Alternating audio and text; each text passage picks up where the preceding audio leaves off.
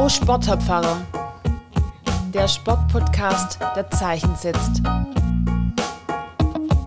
Mein Name ist Philipp Geisler. Ich bin Pfarrer und Sportler. In diesem Podcast treffe ich Menschen, die sich in Kirche und Sport engagieren und frage nach, was sie bewegt.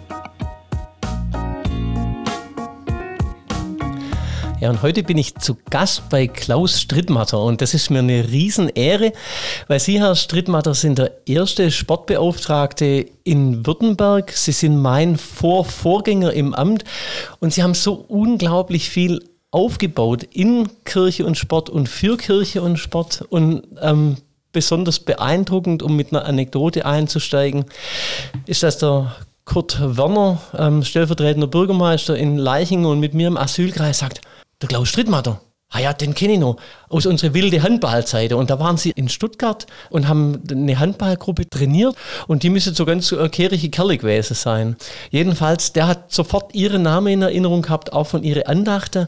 Und das ist wirklich schon Jahrzehnte zurück. Das ist nur ein Beispiel dafür, wie sie prägend gewirkt haben. Ich freue mich wirklich ganz, ganz arg, dass das Gespräch heute stattfinden kann. Ja, also ich habe ja schon im Vorfeld gesagt, ich gehe mit gemischten Gefühlen in das Gespräch. Mhm.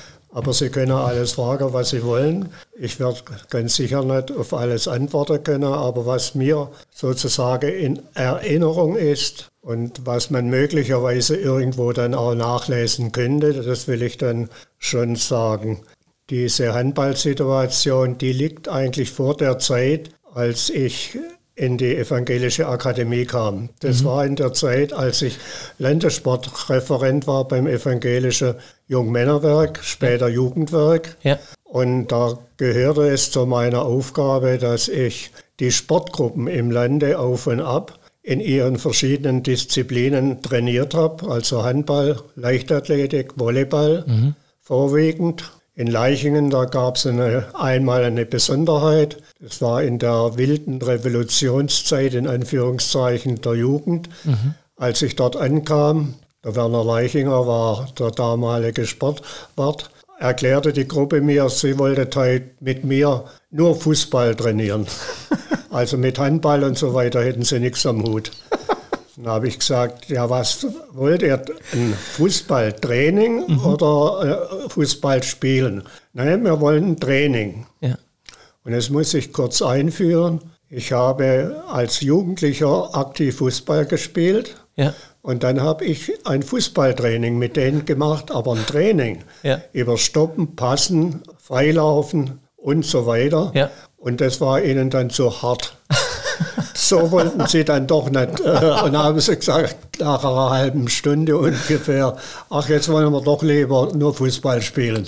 Ja, da habe ich gesagt, also da brauchte ich eigentlich nicht extra von Stuttgart hierher fahren. Ja. Aber der das, Wunsch ist dann ja erfüllt worden sozusagen. Ja, ja aber ich bin auf ihre Wünsche eingegangen und sie haben gedacht, sie würden mich da auf der linken Seite erwischen, denn äh, Fußball war damals noch nicht so üblich okay. im Eichenkreuz, ja. sondern das kam erst stärker durch mich, da ich früher auch Fußballer war mhm. und die ethischen Vorbehalte im Verhältnis zu Handball nicht akzeptiert habe. Ah ja, das ist ja spannend. Also das wäre schon ein ganz eigenes Thema. Ja, aber, aber das ge gehört ja, in die andere Richtung. Genau, aber ich, ich gehe jetzt mal auf das ein und sage, Sport war schon immer ein Teil von Ihrem Leben. Wenn Sie sagen, schon vor der Akademiezeit, schon vor der Sportbeauftragtenzeit, Sie sind, das weiß ich natürlich aus unseren Vorgesprächen schon, Sie sind ein sehr sportlicher Mensch schon immer gewesen.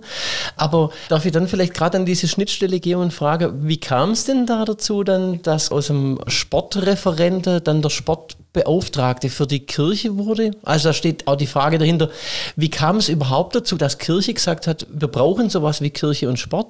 Also ich versuche das jetzt in meinem Kopf etwas zu strukturieren. Mhm. Die Evangelische Akademie in Bad Boll war meines Wissens nach die erste Einrichtung, die in der Landeskirche sich um die Fragen der Vereine bemüht hat. Mhm. Und zwar begann es, da muss ich jetzt nachschauen, 1961, glaube ich, mhm als ein damals noch jugendlicher Pfarrer, Martin Hörmann, der war Gemeindepfarrer in Ennerbeuren, äh, berufen wurde an die Akademie und zwar äh, mit der Beauftragung vor allen Dingen für Jugend, Schüler, Studierende zuständig zu sein.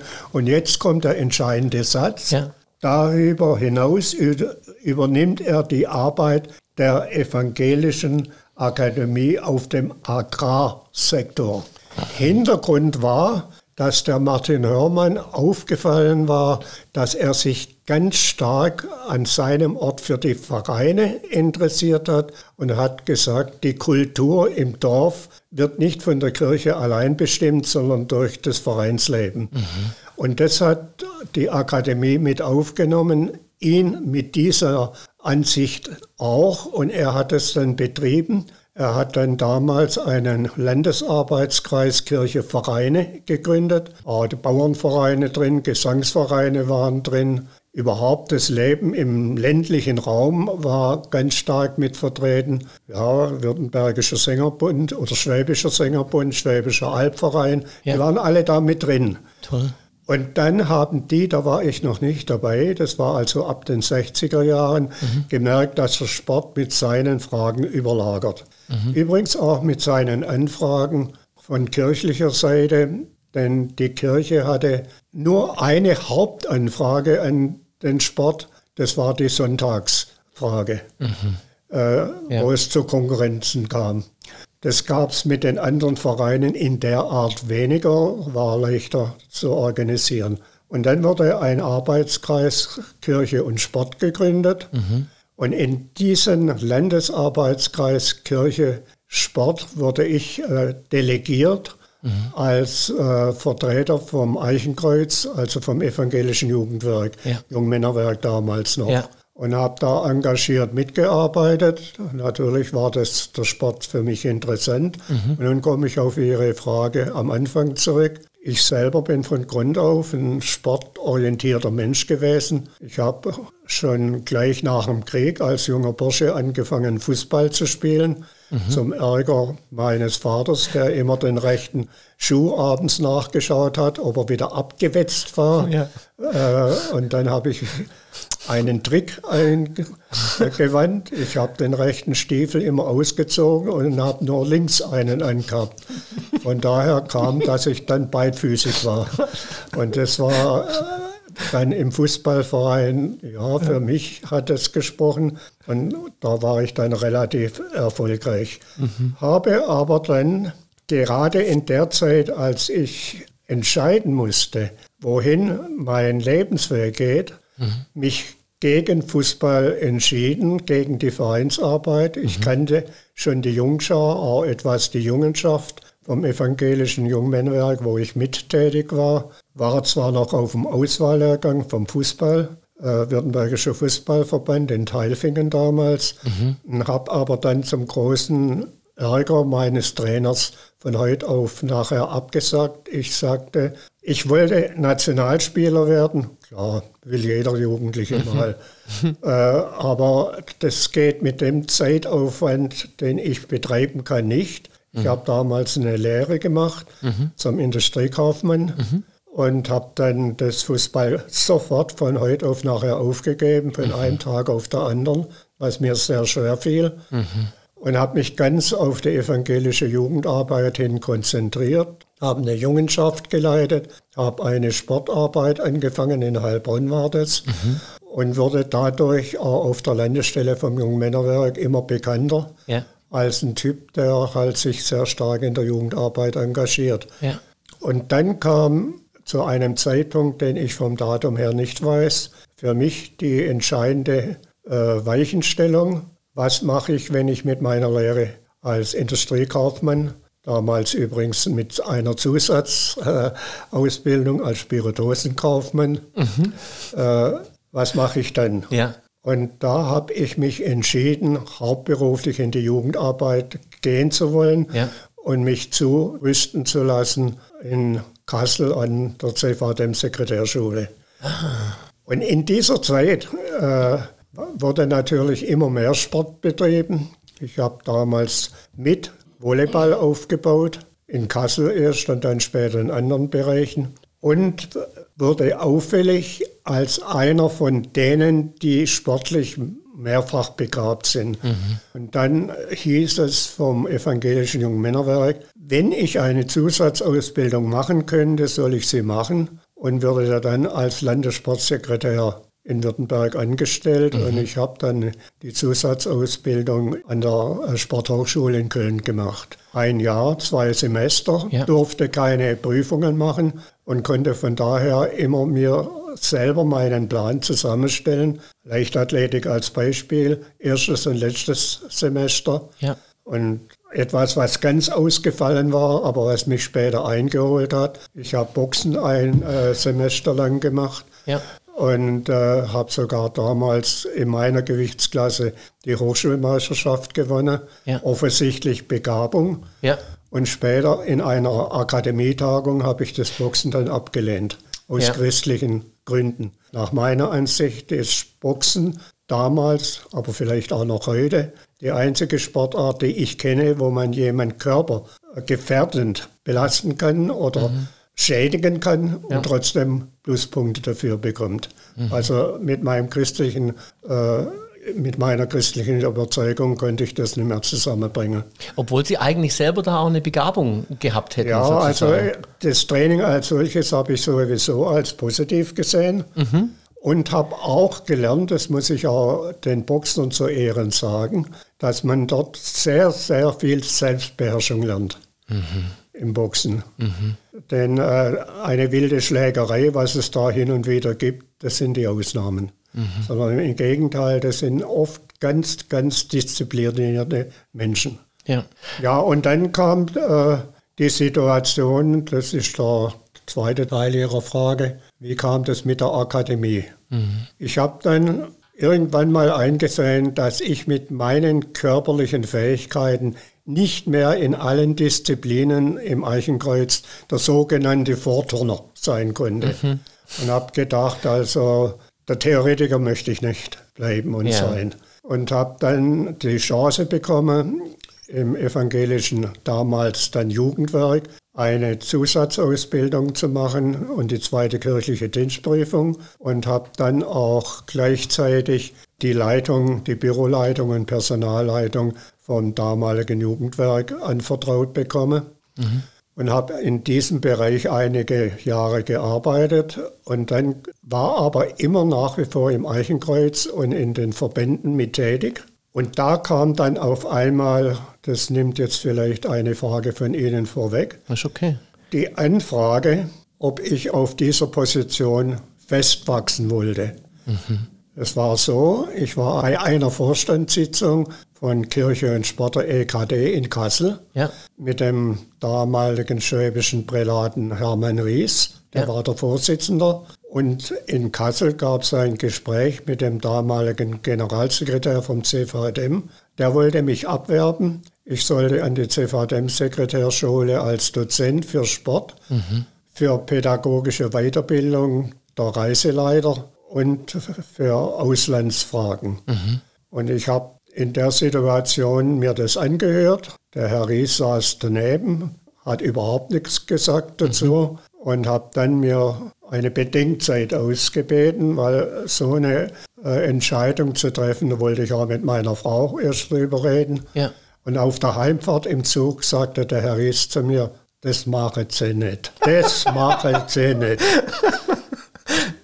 Nee, ein äh, ganz dringend Bedarf in Württemberg. Mhm. Sie kommen an die Akademie, weil der Pfarrer Hörmann, der in der Zwischenzeit Sportpfarrer auch der LKD war, mhm. äh, das muss eine andere Übergangsphase äh, bekommen, wie sie hatte. Da waren ja. zwei, drei Leute beschäftigt. Da gab es dann auch einen Arbeitskreis kirchliche Mitarbeiter fürs Vereinswesen. Das wurde delegiert an der evangelische Gemeindedienst. Ja. Wir wollen das anders haben. Da habe ich so im Spaß gesagt, also ich als Studienleiter kann mich überhaupt nicht vorstellen, aber ihr könnt mir ja mal ein Angebot machen. Mhm. Lange Rede, kurzer Sinn. Ich wurde versetzt vom Evangelischen Jugendwerk Württemberg zum 1.8.1978 mhm. an die Evangelische Akademie Bad Boll mhm. als Studienleiter für den Bereich Freizeitsportvereine. Mhm. mit der Beauftragung gleichzeitig Geschäftsführer Landesarbeitskreis Kirche und Sport zu Ja. machen. Da gab es aber nicht diesen Begriff Beauftragter für Kirchensport. Den gab es da noch gar Ja. nicht. Ja. Ja, und dann habe ich da eingewilligt und habe dann versucht, diese Aufgabe wahrzunehmen. Also das Spannende ist, oder das wird ja dann genau daran deutlich, diesen Begriff gab es damals noch nicht, sondern wirklich, das war eine echte Pionierarbeit, die da eigentlich entstanden ist im Austausch zwischen Kirche und Sport, weil man offensichtlich gemerkt hat, da tut man sich was Gutes, wenn Kirche eben Sport nicht ignoriert, sondern wenn, wenn Kirche gemeinsam mit Sport unterwegs ist. Und dahin geht auch schon dann so meine nächste Frage. In dieser Pionierzeit, wo würden Sie denn da sagen, ist so das Verbindende und das Wichtige, wo Kirche und Sport sich gut tun? Also ehrlicherweise muss ich sagen, am Anfang hat man von kirchlicher Seite nicht den Eindruck gehabt, Sport würde einem gut tun oder die Menschen im Sport. Ja. Das waren sicher Einzelne. Äh, die Annäherungen der anderen Landeskirchen waren ja ähnlich, äh, auch in der damaligen Zeit, dass die, die Organisationen etwas mehr wahrgenommen haben als vorher, aber in der Regel auf dem Hintergrund von dem Streitgespräch, wem gehört der Sonntag. Okay. Wann, äh, wie und wann kann die Gottesdienstzeit geschützt werden? Das war das große Anliegen der katholischen Kirche. Ja. Da waren sich beide Einrichtungen äh, einig. Und der Sport war ohne das Wissen der kirchlichen Funktionsträger durchsetzt von nicht wenigen Christen. Ja. Das wussten die gar nicht. Das haben sie überhaupt nicht realisiert. Ja. Äh, dadurch, dass ich die Chance hatte, in Köln Sport stud äh, zu studieren, habe ich Begegnungen mit Menschen gehabt, die nicht im kirchlichen Bereich Würdenträger äh, oder Funktionäre waren und trotzdem Christen. Ja. Und habe dann das auch gespürt, dass da nicht ein grundsätzlicher Gegensatz ist. Das kam dann später erst in meiner Ar- Arbeit, dass ich manchmal gemerkt habe, dass manche kirchliche Vertreter dem Sport gegenüber mehr als Vorbehalte hatten, regelrecht ihn abgelehnt habe und umgekehrt auch ganz wenige Sportfunktionäre. Einen habe ich da in Erinnerung, der mich sehr geschätzt hat, aber dafür gesorgt hat, dass in der Satzung zum Beispiel vom Württembergischen Landessportbund drin stand, dass religiöse Bedürfnisse oder religiöse Ansätze nicht erlaubt sind. Er hatte schlimme Erfahrungen im Krieg mit Christen gemacht. Im Gegensatz, viele anderen hatten gute Erfahrungen gemacht. Auch bei den Pfarrern gab es die Situation. Manche haben gesagt, wir haben erst im Krieg gemerkt, dass wir Sport und Kirche eigentlich dieselben Menschen sind. Und äh, so hat sich nach dem Krieg hier ein Stück um Stück ein Vertrauen äh, gebildet und da konnte ich dann etwas mithelfen. Ja, das ist äh, bescheiden ausgedrückt. Aus meiner Perspektive haben Sie da riesige, riesige Schritte aufeinander zu vollbracht. Aber für mich nochmal so einfach zur Klärung, im Prinzip ist aus einer Not eine Tugend geworden. Also diese Streitfrage um den Sonntag, wem gehört der, hat da dazu geführt, dass man sich zusammengesetzt hat. Und dann hat man gemerkt, nicht die Kirche im Breiten, aber zum Beispiel Sie und einige andere, hey, im Sport gibt es ganz viele Christen. Ne? Und das ist eine Ausdrucksform von Leben und, und die gilt es auch wahrzunehmen. Das bringt mich dann so zielgerichtet äh, auf eine Frage, wo ich so sagen würde, Sie haben dann diesen Dienst begonnen, Sie haben Schritte aufeinander zugemacht, aber was waren denn genau in diesen Anfängen so Ihre Schwerpunkte? Also wo haben Sie gesagt, da will ich ansetzen und in die Richtung will ich Kirche und Sport entwickeln oder weiterentwickeln? Also für mich war als Ideengeber oder besser gesagt für die Sensibilisierung für diese Aufgabe der Landesarbeitskreis Kirche und Sport. Der war besetzt durch ja, Pfarrer, durch Vertreter vom Württembergischen Landessportbund, Ja, von der Presse, ja, vom Ministerium für Kultus und Sport. Und von den zwei großen Sportverbänden Fußball und Turnen. Zu Fußball und Turnen hatte ich natürlich eine gewisse Verbindung, von, auch vom Sportstudium her. Aber die anderen mit ihren Gedankengängen, die haben mich eigentlich auf den Weg gebracht. Und feststellen konnte ich, dass das sogenannte große Gegenüber, der organisierte Sport, genauso seine Probleme hat wie die Organisation Kirche. Mhm. Mhm. Beide Bereiche in der Welt, in Anführungszeichen, tun gut daran, dass sie sich nicht nur wahrnehmen, das ist schon einmal wichtig, sondern dass sie auch miteinander überlegen, wo sie äh, gemeinsam oder stellvertretend mhm. sich bewegen können. Und darüber nachzudenken mit Leuten aus den unterschiedlichsten Bereichen, das war sehr hilfreich. Mhm. Und dann kamen die vielen Tagungen dazu, ja. äh, die das unterstützt haben, wo auch Themen angesprochen wurden, die von vornherein Kirche wenig interessiert hat, wie ich gemerkt habe. Mhm. Zum Beispiel haben wir an der Evangelischen Akademie den Sportleitplan für den Strafvollzug in Baden-Württemberg entwickelt. Und die Gefängnisseelsorger, die es ja gibt, ja. die wussten gar nicht, ja. dass ihre Vollzugsbeamten als Übungsleiter gar nicht versichert sind. Mhm. Das wurde dann später eingeführt. Mhm. Oder die wussten auch gar nicht, dass der andere Bereich in Kirche sich für so etwas interessiert. Interessiert, ja. Äh, so gab es eine ganze Reihe Themen, wo beide Bereiche gemerkt haben, da ist viel besser, wir machen das miteinander, wir mhm. reden auch miteinander drüber ja. und jeder mit seinen Möglichkeiten äh, geht dann seinen Weg. Die Sonntagsfrage wurde zum Schluss, als ich dann 1900 äh, 74, 70, 74 aufgehört habe, in dem Bereich 78, wurde dann nur noch gemeinsam diskutiert. Mhm. Der Sport mit der Kirche zusammen, weil beide die Angst hatten, der Sonntag geht am Wochenende verloren. Ja. Der Sport hatte zwar nicht unbedingt den Anspruch, dass die Leute zum Gottesdienst gehen, ja. den hatte ich. Ich sagte, man soll wenigstens wählen können. Ja. Äh, aber sie haben gemerkt, dass ihre Ehrenamtliche durch die Verschiebung in der Erwerbszeit ganz, ganz stark aus dem Sportrhythmus herausge oder Vereinsrhythmus herausgedrängt ja. werden. Ja. Also das ist sogar, also bis heute, was, was auch geblieben ist in den ähm, jüngsten Thesen, wir bewegen, gemeinsam Zeichen setzen, diese ähm, große Kampagne, die in Württemberg die evangelischen Kirchen, die katholischen Kirchen und die Sportbünde mhm. gemeinsam unterschrieben haben, ähm, da steht genau, also dieser, dieser Sonntagsschutz sozusagen als eine mhm. These drin, um eben auch zu sagen, also es geht um Rekreation. Rekreation kann bedeuten, dass man sich sportlich betätigt. Natürlich ist schön aus unserer Perspektive ja. klar, wenn der Auto Gottesdienst dazugehört, im Idealfall Fall vielleicht sogar bevor man zum Sport geht ähm, oder so als zwei Teile.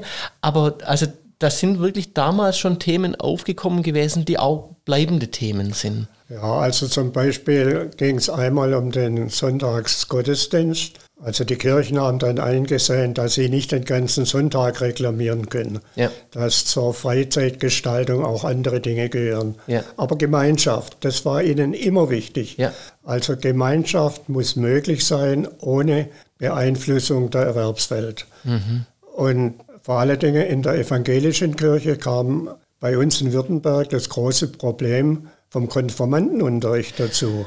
Ja. Wir hatten äh, am Anfang große Probleme mit dem Tennisbund, weil die immer Mittwochnachmittags ihre Pflichtspiele für Junioren hatten. Das ja. war das Konformantenalter. Und da war das sogar so geregelt laut Spielordnung, dass die gesamte Mannschaft da sein musste, präsent sein musste und man nicht anfangen konnte, wenn vielleicht noch zwei oder drei gefehlt haben. Mhm. Und dann mit vielen Gesprächen ist es dann doch gelungen, diesen Spiel, Pflichtspiel Nachmittag, Mittwoch zu verändern. Mhm. Übrigens, Tennisbund war nachher nicht ganz unglücklich drüber, denn es hat sich herausgestellt, dass am Mittwochnachmittag auch die Ärzte gern Tennis gespielt haben. Sie konnten dann ihre Plätze entsprechend. Aber das ist so ein Nebenprodukt. Naja, aber man kommt auf so Sachen nicht, wenn man nicht miteinander im Gespräch ist. Ja. Ja. Äh, und, äh, und ich habe dann halt immer ja. gefragt, warum ist das so? Ja. Oder warum müssen alle Lehrgänge auch Sonntagmorgen sein? Ja. Äh, ja, weil samstags, da hätten unsere Leute keine Zeit, da müssen sie ihre Autowäsche und so ja. weiter, nicht? Und was Schwaber halt so machen. Ja. Und mit der Zeit hat man gemerkt, nee, es ja. muss anders gestaltet werden. Ja. Und man hat sich gegenseitig ernst genommen. In den Fragen. Also ich finde es grandios und, und im Prinzip eigentlich so eine natürlich eine Grundregel. Ohne im Kontakt zu sein, kein mhm. Respekt ohne Respekt keine Lösungen, aber durch das Zusammensetzen, durch das sich respektieren, dann plötzlich vielleicht gegenseitiges Interesse und aber auch ja, die Chance auf gemeinsame Lösungen zu kommen. Ja. Das, ist, das ist stark. Ja. Und, und dann aber, ähm, und das geht ja noch darüber hinaus, Sie haben es vorher angesprochen und ich wusste es seither gar nicht mit diesen Plänen für den, für den Strafvollzug erst vor einem halben Jahr war im SWR 2 ein ganz hohes Lob auf ähm, den Sport im Strafvollzug und was oh, Menschen ja. dort lernen. Und wo ich denke, das, im Grunde muss das ja auch ein Interesse von Kirche sein, sagen, Menschen zu bilden, Sport als ein tolles Werkzeug, Teamplay, Selbstwert, Selbstwirksamkeit zu erfahren, ähm, dass das damals quasi so ein einen ersten Anfang oder einen weiterführenden Weg da in Boll erfahren hat, habe ich seither nicht gewusst. Ne? Ja, also es war so, dass der Strafvollzug, der Jugendstrafvollzug ja. war immer Sport mit dabei. Ja. Als Erziehungsmoment. Ja. Im Erwachsenenvollzug hat man äh, gesagt, nee, äh, warum solle die Sport treiben? Die braucht, äh, mhm. das ist ja etwas, wo Fröhlichkeit und sonstiges ist, die solle die Strafe absitzen. Mhm. Und durch diese Diskussionen, wo dann vor allen Dingen die äh, Gefängnisseelsorger mit eingebunden waren, mhm. haben wir im Justizministerium eine Änderung äh, im Denken erreichen können, dass sie gesagt haben, nee, nee, äh, auch im Erwachsenenstrafvollzug soll ja die Rückfallquote möglichst äh, niedrig gehalten werden. Ja. Und dann gab es sogar Situationen, die ich aber nachher nicht mehr weiterverfolgt habe, wo Vereine schon Patenschaften zu Gefangenen aufnahmen, dass ja. wenn die entlassen werden, in den ja. Vereinen mit integriert werden. Also spannend, dass Sie, dass Sie das ansprechen, weil in dieser, gerade in dieser SWR 2 Wissen-Folge, so eine war es, ich meine, ungefähr ein halbes Jahr her im Winter habe ich es gehört, da wird genau das beschrieben, wie eben dann Menschen, die von Vereinen zum Strafvollzug mhm. auch in der Sport kommen, dann Menschen kennenlernen und das dann auch Brückenköpfe werden äh, ja. für die Resozialisation. Und meine eigene Lebensgeschichte spannenderweise schneidet sich dann da auch. Im Theologiestudium in Tübingen habe ich im ähm, Gefängnis in Rottenburg eine Sportgruppe geleitet. Mhm. Und das Tolle, was ich da erlebt habe, war, dass der Sport schlicht und ergreifend die Grenzen weggenommen hat im Gesprächskreis, das gab es auch ein. Da war ich dann eben der Theologiestudent und die anderen waren so die, die Einsitzen. Mhm. Aber wenn man gemeinsam Volleyball gespielt ja. hat, dann waren wir halt ein Team und da war wirklich dann eine Verbindung zwischen den Menschen. Also ein ganz tolles Moment, wo ich finde, wo klar wird, was Sport auch leisten kann, auch wenn es eben darum geht, dann im Sport auch Werte mhm. zu vermitteln oder Gemeinschaft herzustellen, mhm. Ähm, Richtung zu weisen. Also in Rottenburg ist, soweit ich weiß, die erste Altherrensportabteilung im Vollzug gegründet worden. Mhm. Aber das war sogar noch vor meiner Zeit. Mhm. Äh, ja. Das habe ich mal mitbekommen. Übrigens, dieser Sportleitplan für den Strafvollzug Baden-Württemberg wurde dann bundesweit übertragen. Mhm. In Variationen, je mhm. nach Bundesland. Also da hat sich die, die gute Idee ja, eigentlich ausgebreitet und, noch, und noch vervielfacht. Mhm. Eine Sache, die mir ganz wichtig ist, Sie haben jetzt wirklich viele Jahre als Sportbeauftragter, auch wenn es am Anfang noch gar nicht so hieß, dann Ihren Dienst getan.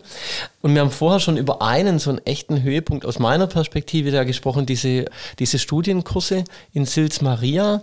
Also da würde mich natürlich interessieren, ob Sie vielleicht auch mir einfach nochmal sagen könnten, wie kam es denn da dazu, dass Menschen aus Sport und Kirche sagen, Mensch, wir machen Studienkurse und ich meine sogar, ich weiß nicht, eine Woche sogar oder zwei, wo man gemeinsam unterwegs ist, gemeinsam studiert, aber auch gemeinsam Sport treibt, wo wunderbare Verbindungen daraus entstanden sind. Letztes Jahr war es 50-jährige Jubiläum und das wäre dann so der Einstieg. Ist natürlich ein eigener Komplex, aber so in die Frage, was sind denn so Höhepunkte äh, in der Zeit der Sportarbeit, auf die Sie sonst noch gern zurückgucken? Aber vielleicht können wir anfangen mit Sils Maria und der Frage nach den Studienkursen. Ja, Geht also die Studienkurse, wie gesagt, die haben jetzt vor über 50 Jahren begonnen. Ja. Äh, auf dem Hintergrund, dass äh, die Theologen, die im Arbeitskreis Kirche und Sport der EKD waren, gemerkt haben, dass sie mehr Kontakt zu den Sportverantwortlichen benötigen, um mhm. sie in ihrem Umfeld zu verstehen und umgekehrt auch Leute aus dem organisierten Sport und vor allen Dingen aus der Sportwissenschaft haben äh, gesagt, wir wollen mehr mit den Kirchen äh, mhm. in Kontakt kommen, indem wir nicht nur miteinander diskutieren, sondern auch miteinander Sport treiben. Ja. Und da war das ein hervorragender Zufall, dass äh, das evangelische Jungmännerwerk, später jetzt Jugendwerk, den Silzer Hof in Sils Maria erst gepachtet hatte. Dann hat es die Landeskirche gekauft, mhm. sodass man hier einen festen Punkt hatte, der auch akzeptiert wird. Ja. Interessanterweise lese ich manchmal, dass immer mal wieder Erinnerungen an Sils, und zwar dann nicht nur an Nietzsche, sondern auch an Kirche und Sport ja. äh, entstehen. Ja. Und dann kamen auch zunehmend Theologiestudierende und Sportstudierende und vor allen Dingen Funktionäre äh, mit dazu. Ja. Und haben miteinander sich nicht nur die Köpfe heiß geredet, sondern sind miteinander im Schnee gelegen, was auch verbindet. Und haben miteinander äh, durch hervorragende biblische äh, Referate, ich denke da vor allen Dingen an den Altlandesbischof Glass ja. äh, und dann auch an den Altratsvorsitzenden, muss man heute sagen, Wolfgang Huber, ja. Die da sehr viel beigetragen haben und vor allen Dingen auch der Prälat Ries ja. mit ihren theologischen äh, Grundsatzthemen, ähnlich stark wie die Tagungen in der Akademie. Also ich will mhm. da nicht die Hand umdrehen, mhm. das hat beides seine äh, Wirkung gehabt in unserer pluralen Gesellschaft. Sie haben jetzt vor lauter Bescheidenheit so den Teil eigentlich weggelassen. Sie haben das damals mit ins Leben gerufen und gegründet. Und könnten Sie da vielleicht auch noch sagen, wie es dazu kam, dass man wirklich dann auf so Kurse gegangen ist? Ich meine, Sie haben dann auch da dafür gesorgt, ich, ich hoffe, ich sage jetzt nichts Falsches, aber dass da Skilehrer dann vor Ort waren, wo auch manch kirchlicher Würdenträger Skifahrer gelernt hat. So hört man, ich weiß es nicht, ähm, Sie, Sie müssen da nicht aus dem Nähkästchen plaudern, aber ich will das schon würdigen und sagen, also 50 Jahre Silt hätte es ohne Sie nicht gegeben. Und wie kam es denn da dazu? Dazu? Also auf die Idee muss man ja erstmal kommen. Ja, die Idee entstand auf einer Bergtour äh, zwischen dem damaligen Sportpfarrer Martin Hörmann und mir, ja. wo wir mit einer Gruppe einen Berg bestiegen haben und dann auf dem Rückweg darüber nachgedacht haben, wie wir eventuell durch gemeinsames Tun die Verantwortlichen in Sport und Kirche mehr zusammenbringen könnten. Und da wurde dann im Vorstand, da war ich damals noch nicht dabei, äh, der EKD, Kirche und Sport, ist entschieden. Ja. Und ich habe mich dann gefreut, dass die sogar nach Sils Maria in den alten Silser Hof kamen, mhm. in dem ich ja als junger, angehender Jugendreferent einmal als äh, Hausvater in Anführungszeichen tätig war. Ja. Und da haben wir dann miteinander äh, ja, Sportfunktionäre, Hochleistungsathleten, Theologie, Studierende, mhm. Pfarrer, Kirchenräte, alle in März, äh, März äh, Bettzimmern gewohnt und gemeinsam in großen Waschräumen. Es gab nur zwei im Haus, einer ja. für Frauen, einer für Männer, äh, uns begegnet. Und das hat doch ja. einen gewissen Geist entwickelt, ja. der dann auch zu mehr Verständnis füreinander geführt hat. Mhm. Das also diese Studienkurse ist eine sehr gute Einrichtung geworden dann. Ja. Und wurde nur zweimal unterbrochen. Ja. Einmal, als der Silserhof umgebaut wurde, ja. als die Landeskirche ihn ge gekauft hat und dann umgebaut hat. Und einmal, weil die Akzeptanz an einem anderen Ort, Frankfurt, nicht äh, auf Resonanz gestoßen ist mhm. und leider jetzt in der neueren Zeit durch die Pandemie. Genau, also mein erstes Silz ist gleich ausgefallen leider, aber ich, ich bin super gespannt natürlich und vor allem jetzt auch mit dem Hintergrund, den ich durch Sie habe, dann wirklich aufs nächste Jahr, wenn das dann auch im Januar wieder stattfinden soll. Also Silz ein ganz großes Thema, das ich unbedingt ansprechen wollte, aber dann natürlich auch so die Frage, welche anderen äh, Erlebnisse sind für Sie denn so, dass Sie sagen, Mensch, also da denke ich wirklich noch gern zurück, das waren Höhepunkte in meiner Zeit in diesem Dienst oder dann vielleicht auch die Kehrseite und zu sagen, also welche Aufgaben, ähm, was habe ich auch als sehr herausfordernd empfunden? Also als besonders herausfordernd bis zum Schluss habe ich empfunden, das doch immer wieder hochkommende Unverständnis, auch in der Kirchenleitung, für diese Arbeit Ja. und auch vor Ort. Mhm. Wir hatten eine Einrichtung, ein Beispiel dazu, das hieß, in allen Kirchenbezirken gibt es äh, einen Beauftragten für Kirchevereine. Ja. Oft hieß es dann nur Kirche und Sport. Ja. Wenn ich es nicht vergesse, sage ich nachher gleich noch was zu dem Beauftragten. Und einmal im Jahr haben wir uns getroffen, uns ausgetauscht, wie läuft es so vor Ort in den Kirchenbezirken und so weiter und so fort. Ja. Und da hatten wir einmal das Thema Integration für Aus- und Übersiedler. Ja. Weil hier der Sport sich sehr engagiert hat und manche Kirchengemeinde und das evangelische Jugendwerk. Ja. Und da prallte auf einmal jemand heraus und sagte, die Polacken, die brauchen wir nicht. Ein Pfarrer. Ja. Das war eine Explosion sondersgleichen. Ja.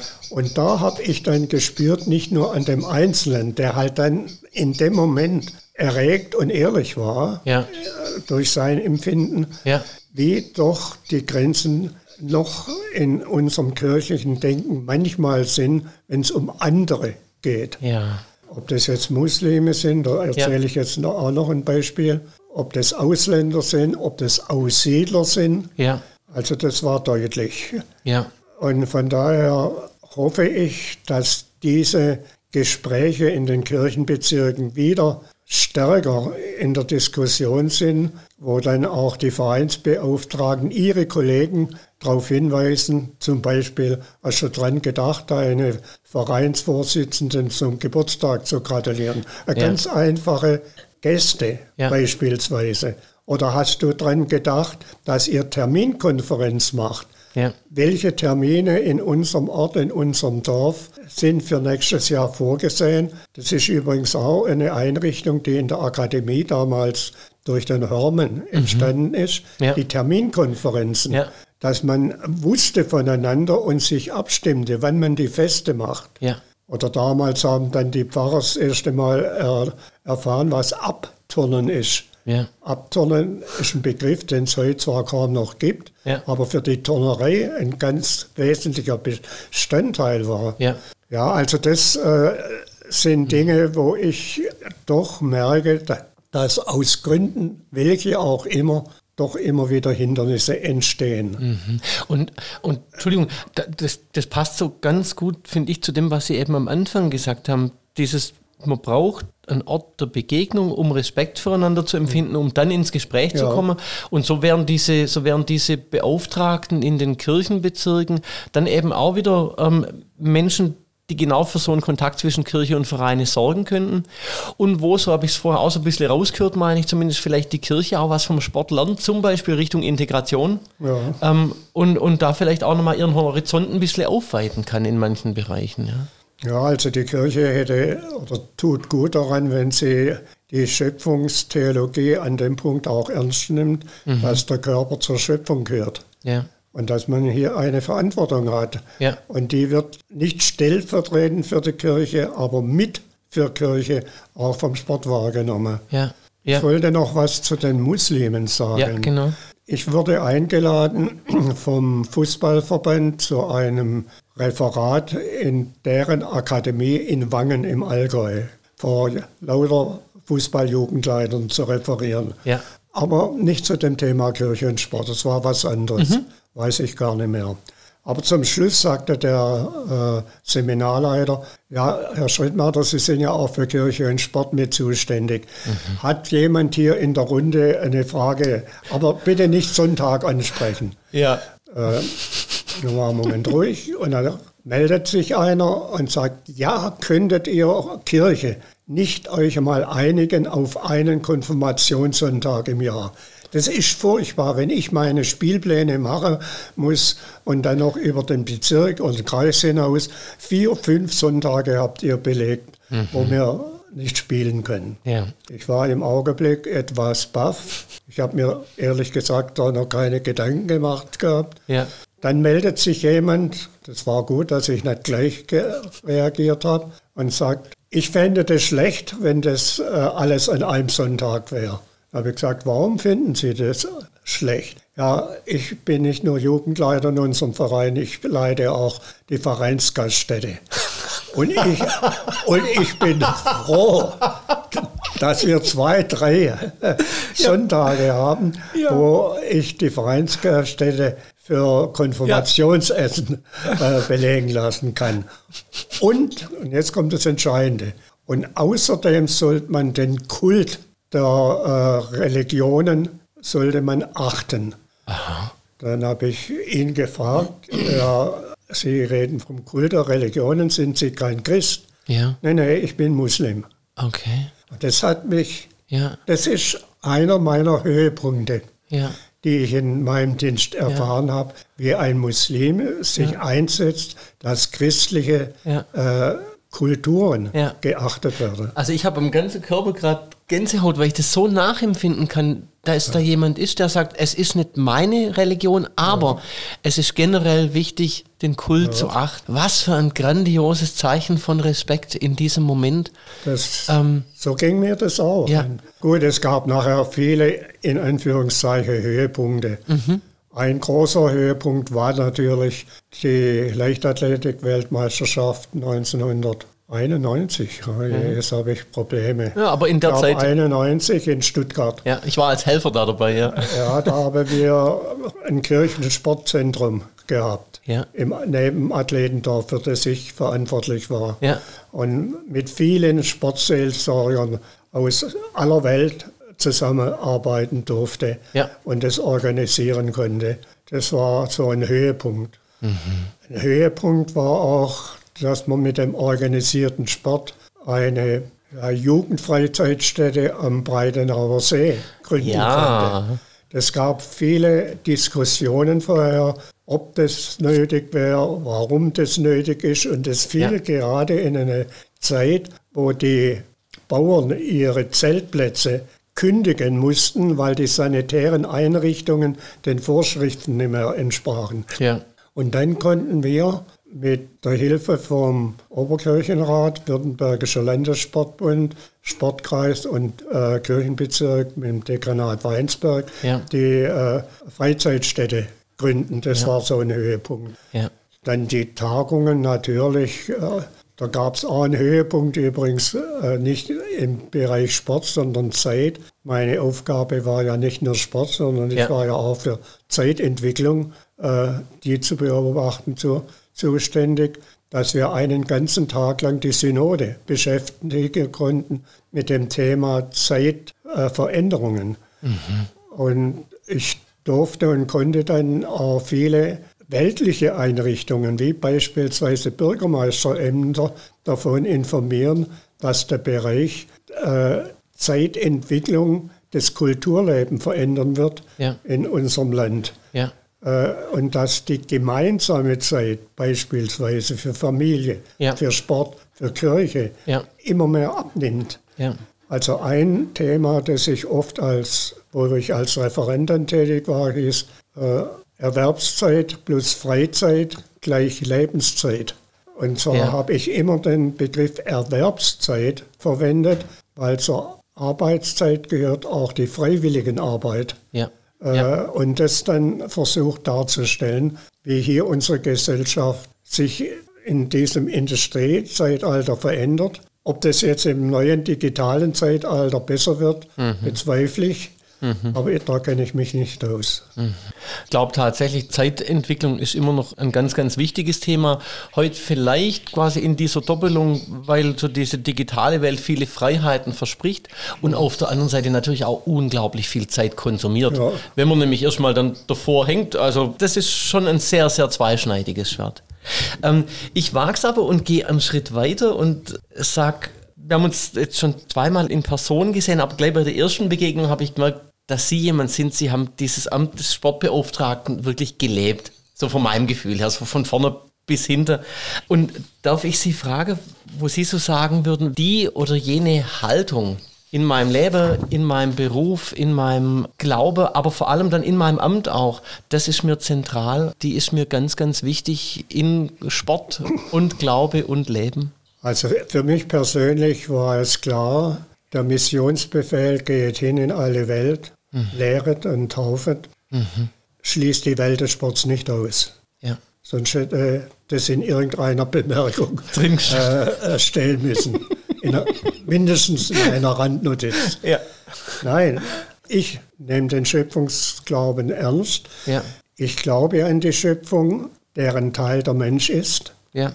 Der Mensch ist damit verantwortlich, nicht nur für Menschen, sondern auch für die Schöpfung. Ich rede zum Beispiel in der Öffentlichkeit ganz selten von Natur, ja. sondern immer von Schöpfung. Ja. Das hat der Deutsche Alpenverein an, am Anfang sehr irritiert, ja. dass bei allen Referaten und Grußworten und so weiter und so fort immer ich das Wort Schöpfung äh, benutzt habe. Ja.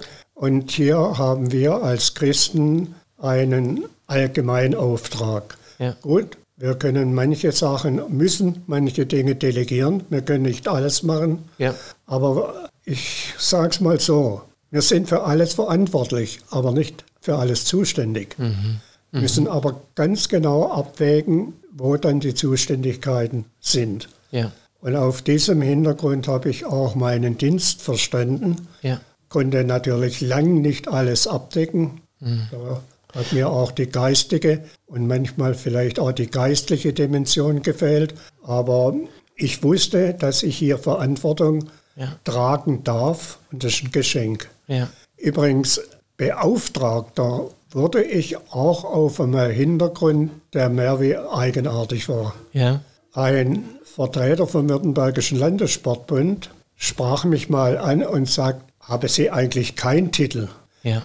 Sie sprechen immer bei unseren Mitgliederversammlungen, bei den verschiedenen Fachverbänden. Äh, wir laden Sie da immer ein und stellen Sie vor und können immer nur sagen, Studienleiter Klaus Strittmatter. Das ist doch, Studienleiter ist doch eine Arbeitsbezeichnung. Ja. Und ich sagte, ja, da haben Sie recht, einen anderen Titel habe ich nicht. Ja.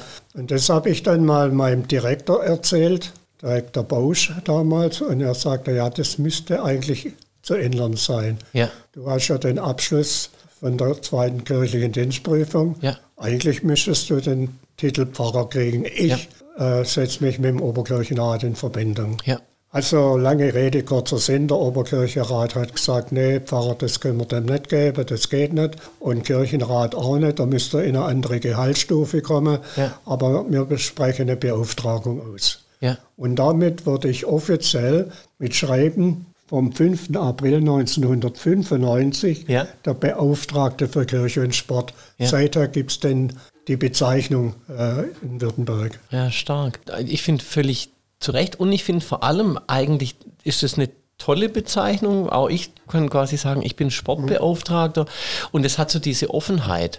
Sportpfarrer, das sagen dann halt die Leute, du bist doch jetzt der Sportpfarrer, aber, aber mir gefällt dieses Beauftragter für ja. den Sport, gerade diese Offenheit hin zum Sport ist dadurch viel, viel deutlicher, als zu sagen, ja, der Sportfahrer, mhm. das ist vielleicht so ein der, der so ein bisschen weiß, wo man die GEMA-Gebühr zahlt, wenn man Fußball-WM gucken will oder sowas. Aber das ist ja nicht, ne? Also ich habe die Beauftragung dann doppelt gesehen. Einmal ja. Beauftragter Landeskirche gegenüber ja. dem organisierten Sport. Ja. Da habe ich Wert drauf gelegt, ja. dass ich nur für den organisierten Sport mit Verantwortung tragen kann. Aber ich bin auch der Beauftragte des Sports gegenüber der Landeskirche. Ja. Ja. Das hat dann manchen in der Landeskirche manchmal etwas ja. wehgetan, wenn ich da dann darauf bestanden habe, dass Kirche auch ihren Verantwortungsbereich hat. Und, und ich ich glaube, das, das ist das, was diese Stelle so unglaublich interessant macht. Jetzt so im Vorstand erlebe ich, dass eben Menschen vom Sport und von der Kirche, also meine Vorstände sind, uns aber da wirklich darum geht, an dieser Schnittstelle mhm. auch zu arbeiten und nicht zu sagen, ja, ich bin von der Kirche und ich muss da jetzt unser Dingens durchdrücken, sondern zu sagen, was ist das, was wir gemeinsam bewegen wollen? Das finde ich faszinierend. Das ist wirklich auch eine Riesenchance. Dieses Hin und Her, genau wie Sie sagen, gegenüber für den Sport, aber auch gegenüber in der Kirche von Seiten des Sports. Ja, ich meine, äh, zum Beispiel der Alpenverein, der zu meiner Zeit noch nicht Mitglied war im äh, im Württembergischen Landessportbund. Ja. Die haben dann immer gesagt, ja, wir sind nicht Sport. Ja. Aber Sie setzen sich ja auch mit den Alpinismus-Tagungen so stark für unsere Philosophie ein. Ja. Das äh, hat ja nachher ja. auch zu dieser Berufung geführt, wo ich ja. dann äh, eine Zeit lang dort als zweiter Vorsitzender tätig war. Ja. Und Vertrauen geschaffen hat, äh, weil eine evangelische Akademie sich mit Alpinfragen äh, beschäftigt. Ja. Also von daher habe ich den Bereich Sport zwar als Schwerpunkt gesehen, aber nie als alleinigen. Ja. Äh, vor allen Dingen die Zeitfrage, die war mir wichtig und die Umweltfragen. Mhm. Also wir haben auch Tagungen gemacht, zum Beispiel äh, Sportstätten und Umweltbelastung. Ja. Wo vor allen Dingen die Probleme der Radfahrer, der Reiter, der Kanufahrer ja. und so weiter in die Diskussion kamen. Da hatte ich auch ein interessantes Erlebnis, weil die verschiedenen Sportarten nicht alle im Kultusministerium subsumiert sind. Zum Beispiel Reiten, äh, das ist zwar das Normalreiten drin, aber das Streckereiten und so weiter nicht. Ja. Das ist beim Landwirtschaftsministerium. Ja. Und Kanufahren, das ist wieder im Wasser. Äh, da haben wir versucht, ein Kollege von mir und ich, die für eine Tagung die verschiedenen Ministerien zusammenzuführen ja. und mussten uns jedes Mal, und das, da haben wir dann schon geschmunzelt innerlich, äußerlich haben wir uns nichts anmerken lassen, dass jedes Ministerium immer erst uns klar gemacht hat, dass das die anderen gar nichts angeht. Ja. Und deswegen bin ich heute da auch etwas gelassener, wenn ich merke, dass manche Verordnungen mhm. so, so lang brauchen, bis sie durch sind. Ja. Wie zum Beispiel zurzeit. wenn man mal erlebt hat, wie Ministerien miteinander arbeiten. Zum Beispiel die ganze Ehrenamtlichkeit, das war auch ein Schwerpunkt, wo Ja. ich äh, mitarbeiten durfte, war im Sozialministerium subsumiert. Und die vom Kultusministerium haben kaum eine Chance gesehen, mit denen ins Gespräch zu kommen. Ja. Wie beispielsweise unsere Landeskirche erst darauf aufmerksam gemacht werden musste, dass in der Diakonie unheimlich viel Ehrenamt stattfindet Ja. äh, und dass das zusammen gesehen werden muss und beachtet werden muss. Da hat man auch dieses Spartendenken. Ja. Und ich könnte mir vorstellen, natürlich, was ist Sport ähm, ohne Ehrenamt? Ne? Und wenn das in zwei unterschiedlichen Ministerien ist, dann kommt man in diesen Bereichen zumindest nicht so einfach zusammen. Ne? Nee, das äh, vor allen Dingen manchmal auf den Kreisebenen, den Bezirksebenen. Ja. Das habe ich erst da gelernt, wo ich da mit denen dann im Gespräch war. Ja. Ich würde gern einen Schritt weitergehen und so auf Ihre, auf Ihre Sportarten eigentlich nochmal am liebsten zu sprechen kommen. Sie selber, Sie haben vorher gesagt, sportlich mehrfach begabt. Sie haben schon einen Einblick gegeben, Fußball, Handball, Boxen. Jetzt weiß ich aber auch, dass Sie, und, und kam mir dann vorher auch anlässlich dieser Bergwanderung zur Sprache, Sie sind auch ein Alpinist und da schlägt auch ganz viel von Ihrem Herzen. Aber könnten Sie vielleicht auch nochmal so sagen, welche Sportarten waren es denn ähm, und sind es denn so, die Sie bewegen und die Sie faszinieren und fasziniert haben in Ihrem Leben? Ich fange jetzt mal mit dem Negativen an, weil Ja. über mich und meinen Sporttreiben will ich eigentlich nicht so reden. Mhm, okay. Also wo ich weiß, dass ich keine Begabung hatte, ist Geräteturnen. Ja. Das habe ich zwar auch studiert, Ja. habe sogar einen sehr bekannten Dozenten gehabt, Goldmedaillengewinner Helmut Banz, Ja. wo ich auch nicht besonders begabt bin. Äh, ja, also Leichtathletik, das ging, laufen, geradeaus laufen oder so, Ja. das konnte ich schon und auch relativ konditionell gut, aber, äh, aber Schwimmen war eine Sache, die habe ich nur richtig erlernt, um meinen Jugendlichen das Schwimmen beibringen zu können. Ja. Und habe dann da auch den sogenannten Lehrwart gemacht, aber mit Hängen und Wirken. Das sind Sportarten, die ich nicht so gern hatte. Ich hatte das Wasser lieber in der Konstanz von Schnee. Aha. Ja. Also Skifahren, Ja. da kam ich zwar sehr, sehr spät dazu. Ja. Erst mit 24, 25, eigentlich erst nach dem Sportstudium. Ja. Und da, da habe ich mich engagiert, weil wir das auch brauchten im Jugendwerk. Und habe es dann da tatsächlich zum Ausbilder geschafft. Habe dann viele Skilehrer ausgebildet, war im Ausbilderteam auch vom Deutschen Skiverband. Ja. Und der Alpinismus hat mich immer begleitet. Ja. Das ist von mir ein Aha-Erlebnis gewesen 1953, als in Malaya das damalige Jungmännerwerk äh, ein Aufbaulager gemacht hat und ich als junger Bursche dabei sein durfte und das erste Mal die Berge richtig sah. Ja. Da gibt es auch ein Erlebnis, äh, das kann man sich heute nicht vorstellen. Wir sind von Stuttgart aus mit dem Bus Richtung Bodensee gefahren. Ja. Das war Anfang Mai. Und da war der Sentis, dass der so heißt, das wusste ich damals natürlich nicht, noch ganz im Schnee. Ja. Und dann sagten einige von uns, schau, die Schweizer haben sogar ihre Berge weiß angemalt. Weil keiner von uns je Ja. vorher, Ja. wir waren damals so zwischen 18 und 20, ich war 17, Ja. vorher mal in der Schweiz war. Das, das gab es noch nicht. Ja. Übrigens, es war bei den Studienkursen am Anfang auch so, Ja. dass viele Pfarrer nicht Skifahren konnten. Ja. Das ist heute in der Regel anders. Und dieses überwältigende, für mich damals Naturerlebnis, hat mich dann auch zum Alpinisten gemacht. Also das sind dann Bereiche, ja, und die anderen Sportarten, die waren ja von mir erwartet als Sportsekretär. Ja, hat einfach dazugehört Das quasi, hat dass man das dazugehört. auch kann. Ja. ja, vielen Dank. Also und das kann ich mir aber schon vorstellen. Klar kennt man Berge, aber meine Eltern haben eine Zeit lang so einen Hof gehabt in Eschach. Und von dort aus auf die Alpen zu gucken, aus nächster Nähe, da habe ich ein Gefühl von Ehrfurcht jetzt noch. Und sozusagen so ungefähr und noch viel stärker muss das ja gewesen sein, wenn man in der damaligen Zeit einfach noch nicht so die Chance hatte, rauszukommen und das zum ersten Mal wahrnimmt, was dann genau in diesem, in diesem ähm, Spruch dann rauskommt. Guck mal, die haben ja sogar die Berge weiß angemalt. Wirklich, weil das so, so ein äh, ja, erhabenes Erlebnis ist. Und in Feldstätte, wo wir jetzt wohnen, wenn man da ähm, bei Inverswetter die Alpen sieht, dann ist es heute noch Gänsehaut-Feeling. Und viele aus dem Ort, die laufen dann hoch, eben quasi auf der Berg und sagen, Mensch, heute sieht man die Alpen gegangen, auch schnell. Ja. Das, das reizt die Menschen immer noch. Also dieses Wort, ich hebe meine Augen auf zu den Bergen, das muss, Woher kommt mir Hilfe? ja, also da ist eine, ein, ein Hauch von Ewigkeit drin irgendwie. Also als Jugendlicher hat für mich der Satz, der Weg ist das Ziel, keine Bedeutung gehabt. Ja. Ich wollte immer den Gipfel. Ja. ja. Ja, und äh, das ist ja auch was ganz arg Schönes. Also, und wo, wo also dieses, ich finde, dieses Jugendliche auch drin besteht, diese, ja, wie, wie heißt es, Jungs haben wir gewesen und Kraft haben wir gehabt. Ähm, da- da geht's dann halt auch, da geht's dann auch wirklich drum. Und ich bin ganz fasziniert, ich kenne Jugendliche Kletterer, halb so alt wie ich, die haben mich schon lang überholt, also schon lang, lang, lang.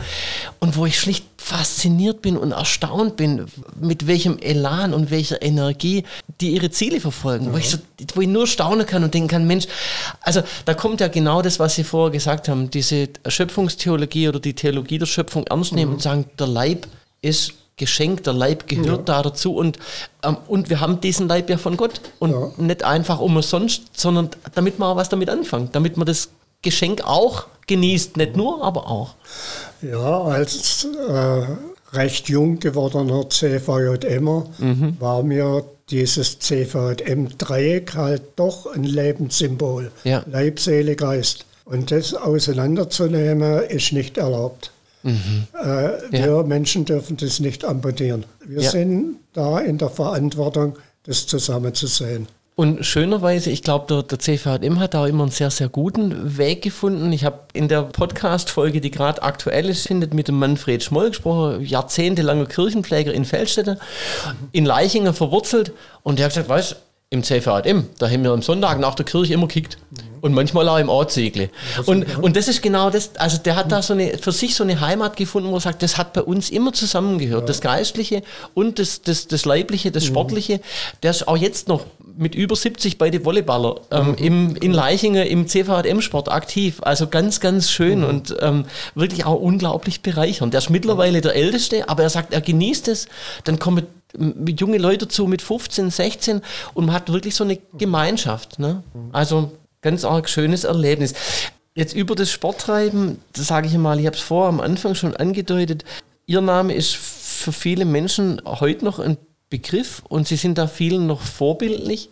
Das hat mich auf die Frage gebracht, gibt es denn für Sie Menschen, Sportlerinnen und Sportler vielleicht oder auch andere, die Sie für sich als Vorbilder bezeichnen würden?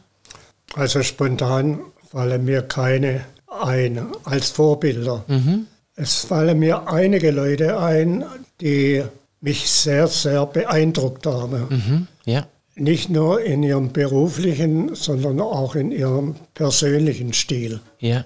Doch da gab es einige auch unter den Theologen immer wieder, auch beim Sport. Ich war bis zum äh, Ende vom Walter Tröger, dem früheren äh, äh, ja, Präsidenten vom NOK und ja. Äh, IOC-Mitglied, sehr eng befreundet. Äh, es gibt da einige, aber auch einige, die gar keine Titel haben, mhm. die in ihrer Art, wie sie ihr Leben gestalten, für mich äh, vorbildlich sind. Ja. Und das ist nicht jetzt mit Namen zu benennen. Okay, ja.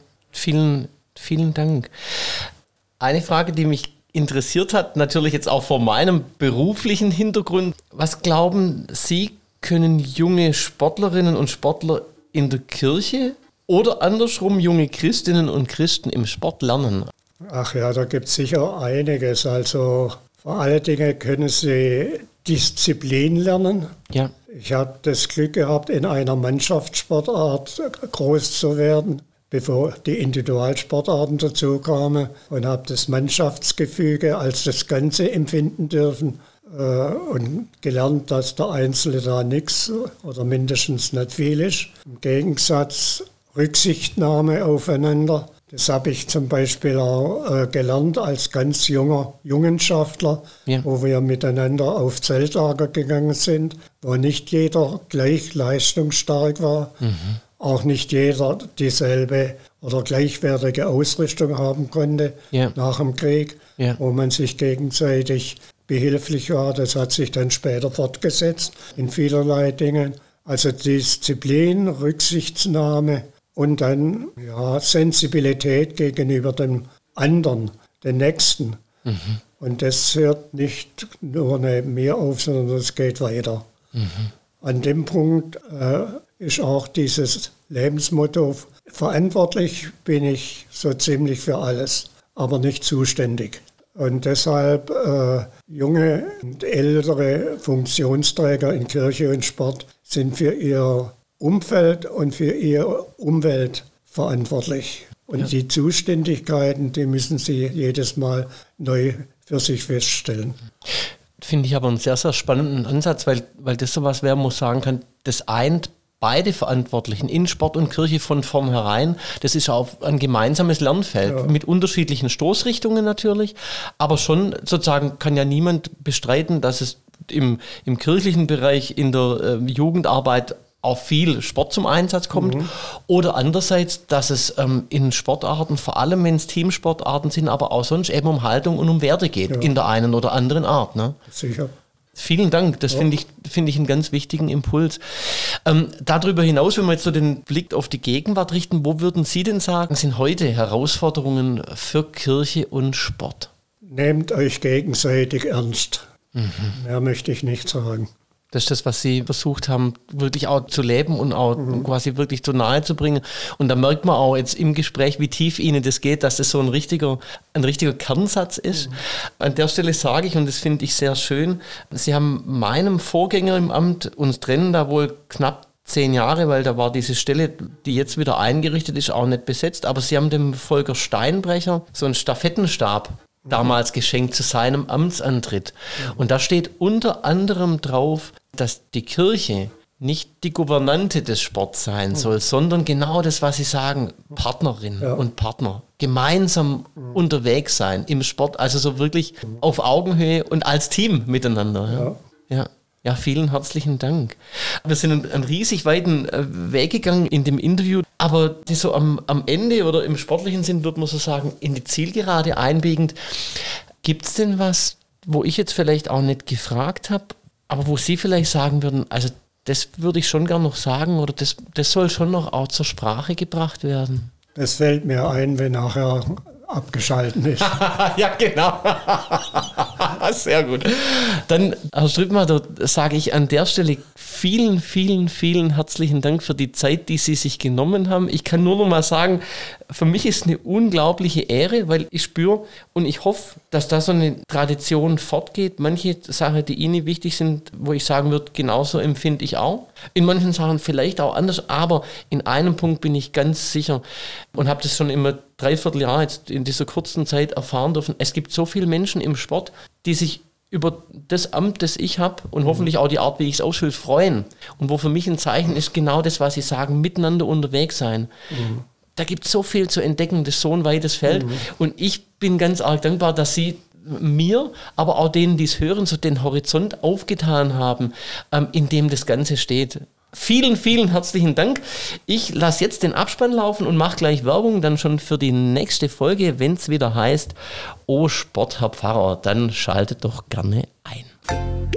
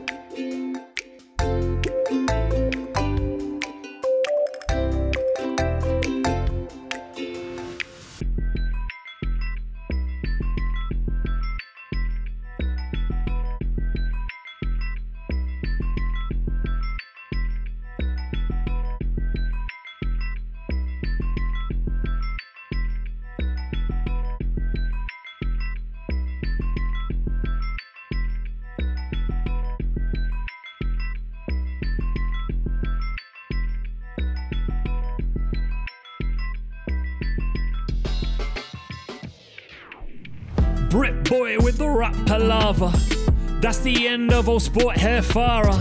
Who's the host with the most? That's my man Phil, you gotta give a toast. How many other guys find the connection between sports and religion? Perfection. So many things in common, and he be talking about attracting people, celebrate, come out, sharing the values when you're there. Team spirit, making sure everything's so fair. Build communities, inclusion, and integrate. If you don't like it, I'm gonna set it straight. Haters gonna hate, but there we go. That's the freestyle rap, got the thing flow. Oh, sport hair Farah. That's the end. Oh, yeah. Cheers, father. Which I assume it translates as in German. I don't speak any German. Sorry.